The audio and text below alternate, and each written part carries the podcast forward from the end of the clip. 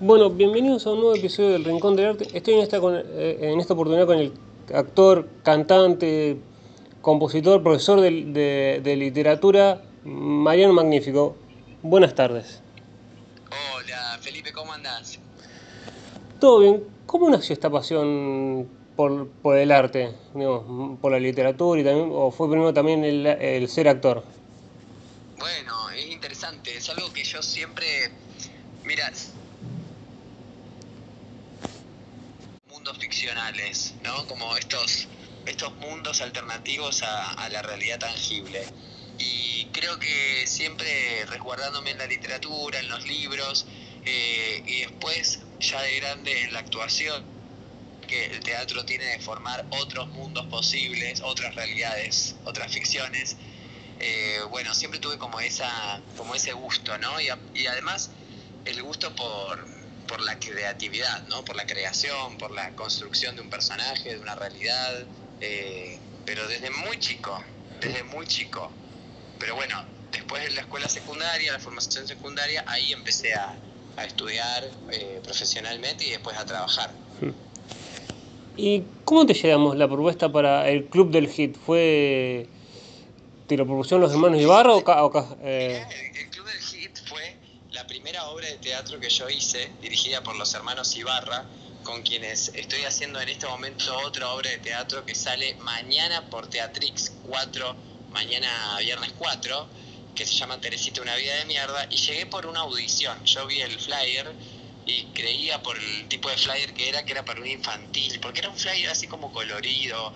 eh, y yo dije, bueno, me mando, debe ser un infantil. Y después de- eh, resultó que no fue un infantil, fue lo que se llama un show choir, ¿no? un, un grupo de, de jóvenes artistas que hacen canciones mayapeadas, eh, cantan y bailan.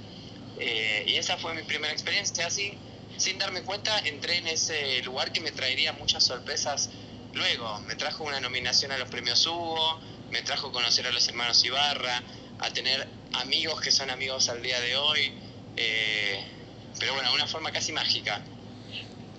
¿Y qué había más nervios? ¿En el casting o cuando, digamos, o, el- o la previa al primer, digamos, la, a la presentación de la obra? Eh, ¿Más nervios? Sí. Todo da nervios, ¿qué te puedo decir? Todo da nervios, porque todo es un- una instancia de presión, ¿viste? ¿Qué Sí. sé yo? No sé, un casting te da nervios porque tenés que ser elegido. Después cuando estás en un estreno de una obra ya fuiste elegido, así que no hay problema, pero te da nervios que lo que tenés que hacer salga bien. Y después empezás a entender que ese nervio es parte de lo que te gusta, es parte de lo que te hace seguir estando ahí, haciéndolo.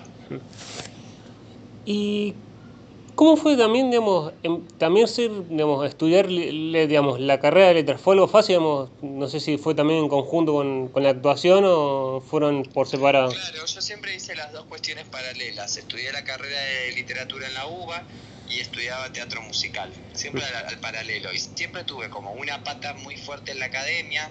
Después que estudié letras, estudié un posgrado en sociología, estudié filosofía. Y, y la carrera de arte siempre, digamos, fue paralela. Una vez que me recibí de la carrera de comedia musical, eh, empecé a estudiar música formalmente en un conservatorio nacional. Entonces, eh, siempre fueron dos caminos paralelos. Nunca, nunca hubo discordia, viste, entre uno y otro. ¿Y cómo, digamos, cómo es hacer, digamos, pasar, digamos, de eh, ver un flyer para un, que era, digamos, lo que era un, un según vos, un, un espectáculo infantil, a hacer un espectáculo infantil como es eh, Madagascar? Bueno, pero el, teatro infantil siempre viene a nuestra vida, porque primero es una fuente de trabajo para la- las vacaciones de invierno, para todos nosotros, y después a mí particularmente porque me gusta. Me gusta, hice mucho teatro infantil, bueno, Madagascar ahí que lo nombraste, eh, fue una obra, una mega producción, digamos, terminamos haciendo funciones en Colombia, una cosa impensada, viajando a Perú, viajando por el país. eh, pero siempre es muy lindo hacer teatro infantil eh, o teatro para las infancias, como se llama ahora, porque, mm, porque en realidad eh, conectás con lo más primario del teatro, que es el juego, y, y el público infantil es el público más, más difícil de atrapar, pero también que tiene las mejores devoluciones, porque son las más sinceras y las más honestas. ¿Y cómo es, digamos, llevar al teatro o hacer de, skipper un personaje, digamos, de una, una película, llevarlo al teatro y que, que los, chicos, digamos, se crean que sigue siendo el mismo personaje que es el de la película? Bueno, eh, primero porque hay que meterse en la magia de la actuación y el teatro, ¿no? Hay que sumergirse en ese mundo ficcional, como te nombraba al principio. Después, eh, digamos, yo lo que iba haciendo era ver la película, iba rastreando formas de hablar, formas de moverse, viste que tiene la animación, eh, tonos de habla, eh, y ahí vas construyendo de a poco. Obviamente no puedes estar ajeno a la impronta de tu propio cuerpo, siempre algo de vos va a venir a la superficie. Pero, pero bueno, es la primera vez, es verdad, ahora que lo nombras, eh, que me baso en películas para hacer un personaje teatral. ¿Y cómo es, digamos, hacer un personaje, o no, hacer parte de la vida de un personaje como el gran Fossi, eh, eh, que, digamos, que es un alguien representativo digamos, en el musical, o también un hombre tan importante como Fossi? Ah, sí, eh, lo mismo. También, mira, por suerte son hacer tributos, por ejemplo, en el caso de Fossi o en el caso incluso de Pachano ahora mismo, un material observable. O sea, vos tenés que, no digo imitar, pero sí hacer algo a la manera de eso. Eh, con Fossi pasa lo mismo. Eh, hay películas, hay, hay musicales filmados que están en YouTube. Eh, y después, a, todo eso que a uno le queda de esa referencia, como se dice ahora, le agrega su impresión personal. el caso de Fossi fue bastante interesante porque yo tuve que interpretar al Fossi joven, Fossi niño, no hay registros de eso. Entonces era una forma de adaptar el Fossi adulto a una imaginación de niño que yo me iba armando y construyendo junto, siempre junto con los directores, ¿no? que los directores son los que te van llevando. ¿Y cómo, digamos, cómo es tenerlo, digamos, a alguien que pregona ese estilo, como Gustavo Wons, como coreógrafo? Era como como también eh, gente consagrada, es difícil, digamos, decir, quiero ver, digamos, consultarle algo, es como lo que ellos dicen es palabra santa. No, no, no, no, y menos porque generalmente son personas muy accesibles, muy amorosas, muy accesibles, entonces siempre, eh, la idea siempre es que la obra salga bien, para que la obra salga bien hay que colaborar y ayudar y siempre me tocó con personas muy abiertas a la colaboración. Eso está bueno, porque uno tiene dudas, pregunta, eh, quiere asegurarse de que lo que está haciendo tiene correlación con lo que hay en la imaginación del director, entonces también se va cerciorando de eso. Es como, es como un ida y vuelta, entonces nunca puede haber palabra santa, no hay ida y vuelta con la palabra santa. ¿Y cómo, digamos, cómo es hacer, digamos, Mm, por forma, digamos, digital, como vos decís, Teatrix, eh, una obra que después también antes ha llevado al teatro como era Teresita, una vida, creo que se llama una vida de mierda. Eh, Teatrix eh, me parece una propuesta súper genial la que está haciendo, porque yo tengo, por ejemplo, conocidos o alumnos que son de las provincias, que no son Buenos Aires, y, están súper contentos de poder ver alguna obra mía en Teatrix, digamos, desde su casa. lo que pasa es que Teatrix viene a posteriori de la obra de teatro, o sea, Teatrix viene a la obra de teatro, la firma y la sube a la plataforma. Em, pero yo súper banco, más post pandemia, eh, ese tipo de proyectos, los famosos streaming, ¿no? Eh, súper banco, es una forma de democratizar el teatro también. Y eh, te ha pasado, digamos, este perjuicio se tiene contra el, digamos, el hombre que hace la, la, actuación o es algo que ya no existe tanto, digamos, el que decir que el actor o, o el, digamos, o, tanto es digamos, lo que actúa o baila, el arte es... Prejuicio. Eh, con, con, el prejuicio este, digamos, de ser gay y todo eso, digamos, todos esos prejuicios se le tiene a la actuación. Nada, bueno, pero muy bien, muy bien lo que decís, son prejuicios, o sea, ¿qué te puedo decir de los prejuicios en general? Eh, hay de todo como hay en la humanidad, eh, pero me parece que por suerte a esta altura de la historia ya tenemos que ir comprendiendo que un oficio no tiene un prejuicio o no tiene una forma fija de ser, como nada tiene una forma fija de ser. Entonces está bueno que lo vayamos como entendiendo todos para dejar de, de fomentarlo en la cultura. Y es difícil, digamos, llevar en paralelo el ser docente, digamos, y, y, ser actor o es algo que es compatible? No, no, no, porque son dos pasiones paralelas, digamos, son, son, son dos eh, instancias de mí que, que, en algún punto son importantes, que las hago, que las profeso eh, y que las hago con pasión. ¿Viste? La clave es esa, es eh, realmente tener pasión para hacer lo que haces y de esa forma la cosa va a salir siempre bien. ¿Viste? No va a haber problemas. ¿Y cómo es también, digamos, o cómo te llegó la propuesta o, o hacer casting eh, para Esperanza Mía? Digamos, ¿Fue algo... ¿También estás en la, tele, en la novela en televisión o era más para el teatro? ¿Me podés repetir la pregunta, por favor? Eh, sí, mira, con la Esperanza Mía que estuviste en el teatro, fue, digamos, ¿tuviste ya también en la novela o, o fue solo el teatro y cómo te llega esa propuesta? Repetímela una vez más porque tuve un altercado. No pasa nada. Eh, eh, ¿Cómo te llega la propuesta de, de, digamos, de Esperanza Mía? ¿Para hacer el teatro o también es para, fue durante la novela que salió por, por televisión? Ah, ahí está, ya te escuché. Eh, no, fue específicamente para el teatro. Ellos estaban haciendo la novela y querían hacer eh, una versión en el Teatro Ópera acá en Buenos Aires y estaban buscando un bailarín eh, de escasa eh, altura, como soy yo, y que pudiera cantar. Entonces, bueno, como se armó todo muy rápido, me eligieron a mí junto a Gonzalo Herbert, que es mi compañero con el que estoy haciendo en este momento la obra de Pachano, eh, y le hicimos, hicimos bastante. Después hicimos Rosario, Córdoba también. ¿Y cómo es esa sensación de salir de gira con, con, una obra? ¿Es algo fácil o es como.? A mí me gustan las giras, me gusta, porque salir de salir de, de, de, del espacio común, ¿viste? Es, es, es lindo, está buenísimo. A mí me gustan las giras. ¿Es más fácil el estar de gira digamos, con, con compañeros o una temporada como eh, ahora en Así, eh, así Vuelvo? Y las dos cosas, todo, todo está bueno. Hacer teatro a mí me gusta en todas sus formas, ¿viste? Entonces, cualquier cosa va a estar bien, no hay problema. Eh, a mí me gusta, me gusta compartir con los compañeros también, pasar momentos por fuera de la actividad teatral. Entonces, está buenísimo. Cualquiera de sus derivados está bueno. Y que fue difícil, digamos, en Yahué duro, digamos, no sé, eh, ahora estás ter terminando la, la, la, obra así, eh, así vuelvo y, y, digamos, ya no sé si tenés proyectos o te ha pasado, digamos, tener proyectos en el mismo, en el mismo tiempo o en el, o, o en el mismo momento, digamos, en el mismo año tener más de un proyecto en simultáneo o en el mismo...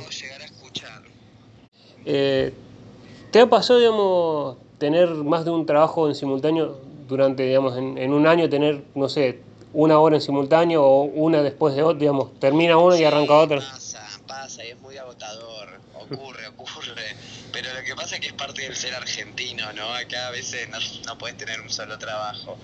No sé si hay personas que lo tengan uno solo y la felicito, pero a veces tenés que hacer más de una cosa, no solo actuar, sino dar clases, eh, salís de dar clases, te vas al, a un ensayo, salís del ensayo, te vas a una función, y es así. Y aparte, en Argentina los proyectos duran meses, no tienen mucha continuidad, entonces está bueno porque uno hace muchas cosas, pero también en algún punto te ves sobrepasado de micro cosas, microfunciones o lo, o lo que sea, clases, proyectos, eventos, un montón de cosas.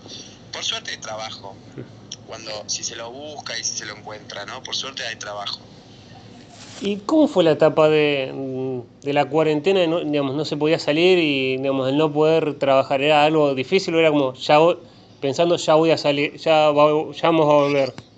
Bueno, fue muy fructífera porque eh, encontré otra forma de hacer arte también. Por ejemplo, hice mi show en YouTube, digamos que está ahora subido, hice mi live session eh, junto con músicos, canciones, eh, armamos el arte, la edición, entonces eh, fue una forma también de no quedarnos con brazos cruzados.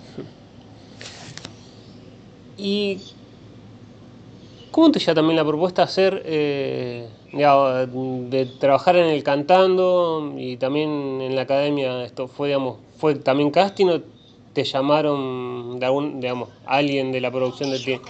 Mira, yo ya había trabajado con varios de los que están en la organización, entonces ellos ya conocían mi, quién era yo y mi forma de trabajar. Eh, y bueno, me llamó el maestro Mazzoni, que es el director de coach de canto, del área de canto, eh, y me llamó y me ofreció estar ahí, tener a un, a un par de parejas y trabajar con ellos.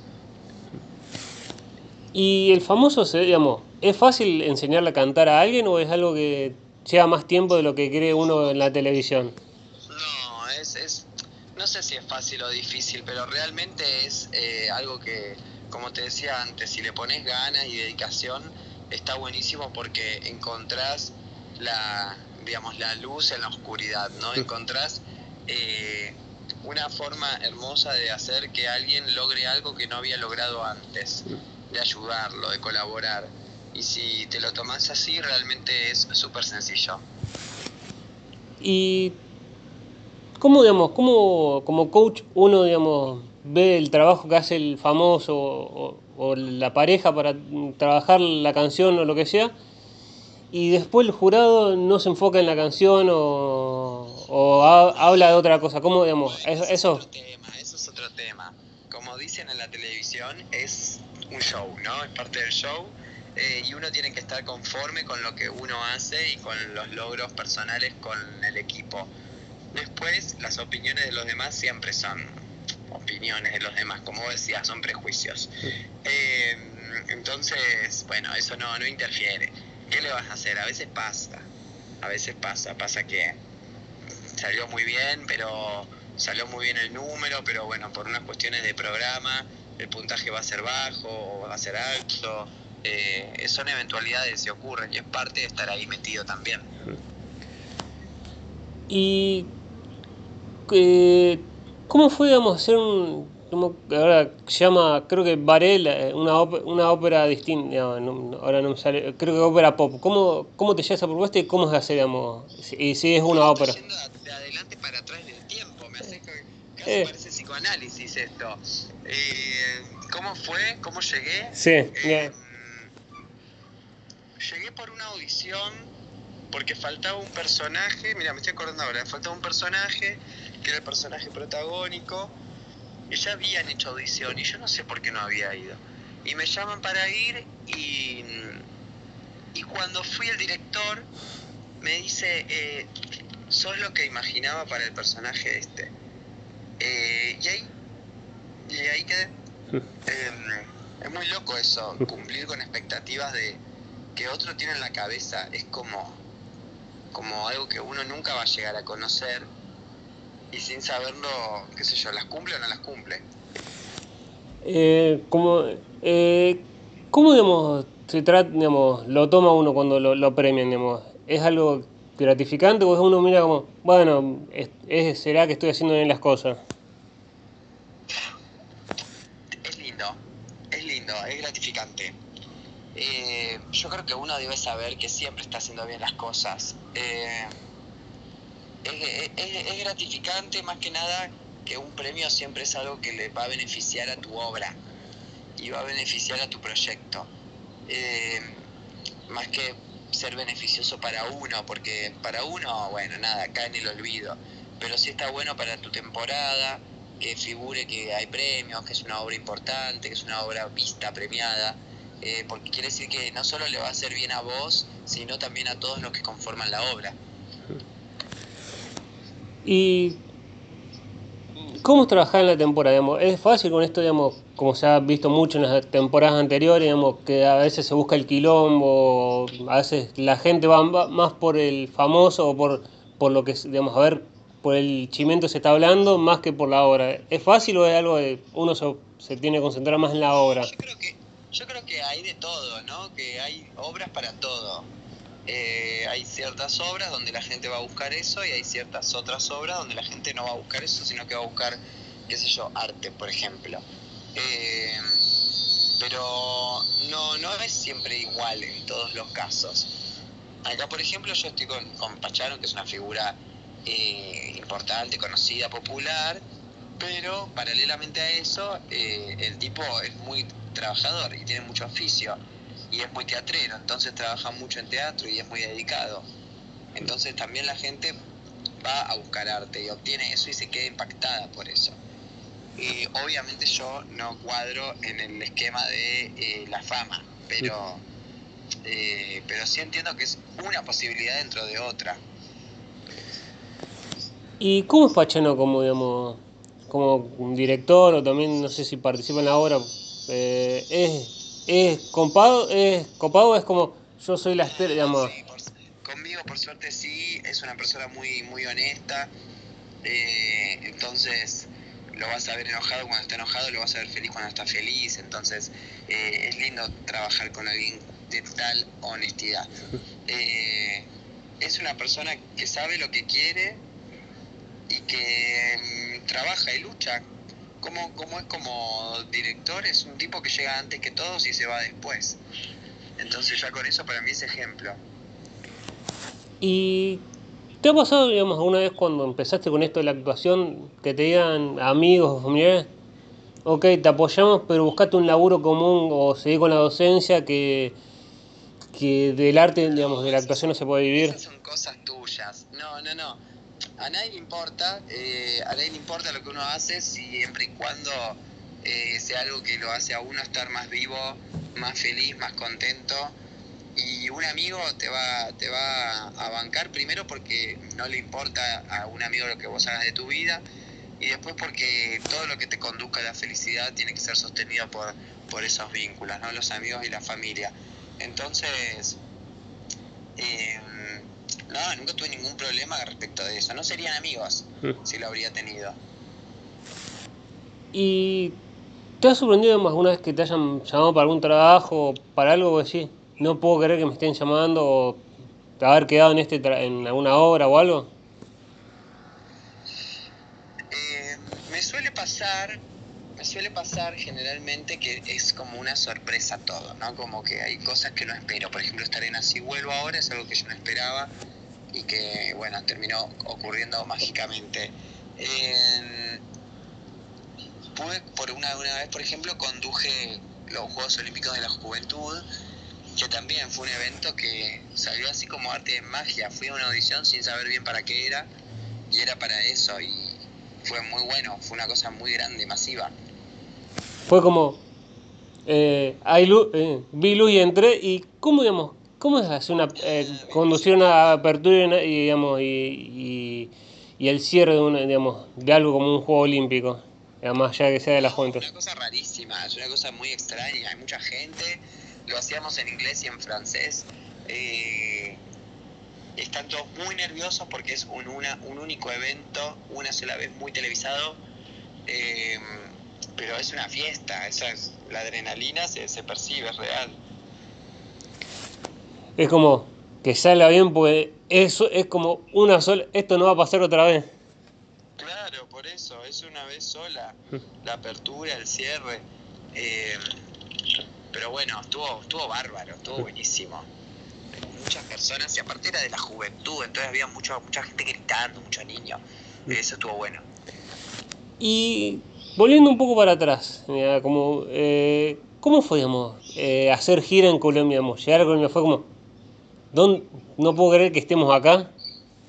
Yo ya había ido de vacaciones, entonces ya me causaba gracia que fui de vacaciones y después eh, fui por trabajo. Entonces yo era como el experto de repente en el viaje.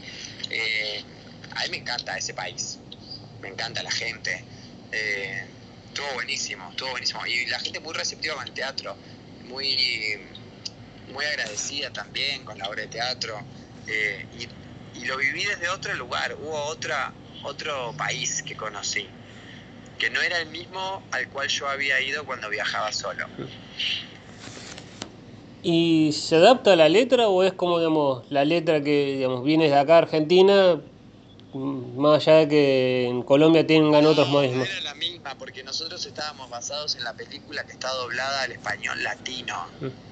Eh, entonces era la misma, no decíamos, che, vos, pibe, flaco, boludo. no decíamos argentinismos. Entonces, por más que una u otra cosa se pudo haber adaptado, era era muy latinoamericana, la obra era muy, más que latinoamericana, era muy norteamericana para los latinos. ¿Y cuál de tus compañías, ya sea en, digamos, en obras anteriores o acá en, eh, así vuelvo, te haya sorprendido decir, digamos, no lo conocía y me sorprende el talento que tiene o las ganas que le pone al, espectáculo en el que estamos? Eh, mira, eh, Teresita, la obra que te conté que mañana sale por Teatrix, eh, es una obra muy autogestiva y yo admiro a todos los que están ahí porque todos desde su rol eh, le ponen mucho empeño a lo que hacen y a la obra le va muy bien porque todos ponemos mucho de nosotros mismos para lograrlo. Entonces eso está buenísimo, es algo que destaco. Y digamos, y de así vuelvo, ¿quién digamos, te sorprendió? No sé, Marcela, eh, Marcela Wonder o, alguien que vos decís, no puedo creer el talento. Capaz me habías preguntado de esa obra y yo no te entendí bien por el wifi. Eh, sí, no, no, no solo así vuelvo en, en, en, las obras, de decir, alguien que te sorprendió, digamos, no conocerlo. Y sorprende por su, por su talento que no, no sé qué te puedo llegar a responder. Todos, todos tienen lo suyo. La obra es tan heterogénea que al tener tantas personalidades distintas haciendo distintas cosas, todos son majestuosos en lo suyo. Eh, unos cantando, otros bailando, otros, eh, qué sé yo, andando en, patines, qué sé yo, no sé, pero todos tienen como, como a mí en, la cuestión del, compañerismo y lo humano me parece que es muy prioritaria. Entonces, si encima son buenas personas, eh, es un plus. ¿Y te ha pasado, digamos, estar compartiendo un elenco y decir, no sé, de, gira o ahora, ahora en, en, una temporada decir, eh, no sé, no sé, de, que le estaba escribiendo a la novia como decirle, bueno, estamos en una mesa comiendo o estamos acá y uno está con, en otra cosa? Ya, si te, Ya, si te ha pasado, digamos, con ya, cosas raras, digamos, decir, no sé, o sorprender cosas de la convivencia, vos decís, no, ya, no estoy acostumbrado a que, no sé, pase alguien con el teléfono o hablando a los gritos y mientras yo estoy durmiendo o algo que vos decís. Bueno, pero eso puede pasar en cualquier convivencia, en general, en cualquier convivencia, yéndote de vacaciones con tus amigos, también puede pasar. Y sí, bueno, es parte. No pasa nada con eso. ¿Y cómo fue digamos, la decisión de, digamos, de ser docente? ¿Eso fue durante la carrera o también fue algo que uno, fue, que uno elige? ¿Qué cosa? El ser, también dar, digamos, dar clases de actuación, eso fue también... Fue... Y, fue, y fue surgiendo, fue naciendo... Espérame. Eh, fue naciendo, fue surgiendo. Eh, en realidad todos necesitamos sobreexistir, así que fue, fue ocurriendo y de a poco yo siempre di clases de muchas cosas porque vengo de familia docente, así que me hice como muy natural para mí enseñar. Eh, y clases de actuación, clases de canto fue lo último que empecé a, a dar, mm. así que, así que bueno, es algo muy sencillo y te voy a escuchar la última pregunta del cuestionario y, voy a cerrar la, el cuestionario. Eh, eh, también, ¿cómo, ah, eh, digamos, ¿cómo se da clase? ¿Uno se le enseña al alumno de alguna forma didáctica o es más como esto es así, los alumnos tienen que aprender? no te entendí muy bien la pregunta. Eh, es rara la forma que tenés de preguntar, eh, pero voy a efectuar una respuesta eh, más o menos posible. Todo el tiempo que vos das clase, vos tenés a alguien, mira, como dice una vez, alguien dijo, hay alguien que siempre sabe algo y hay alguien que siempre ignora algo, ¿no? Entonces, yo tengo muchos conceptos que no sé, así como un alumno también.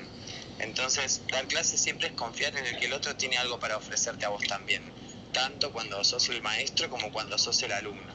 Eh, si vos tenés eso como, como una premisa, siempre vas a ser beneficiado porque vas a estar en una búsqueda permanente para aprender. Bueno, te agradezco mucho. Muchas gracias por el espacio. Eh, gracias a vos.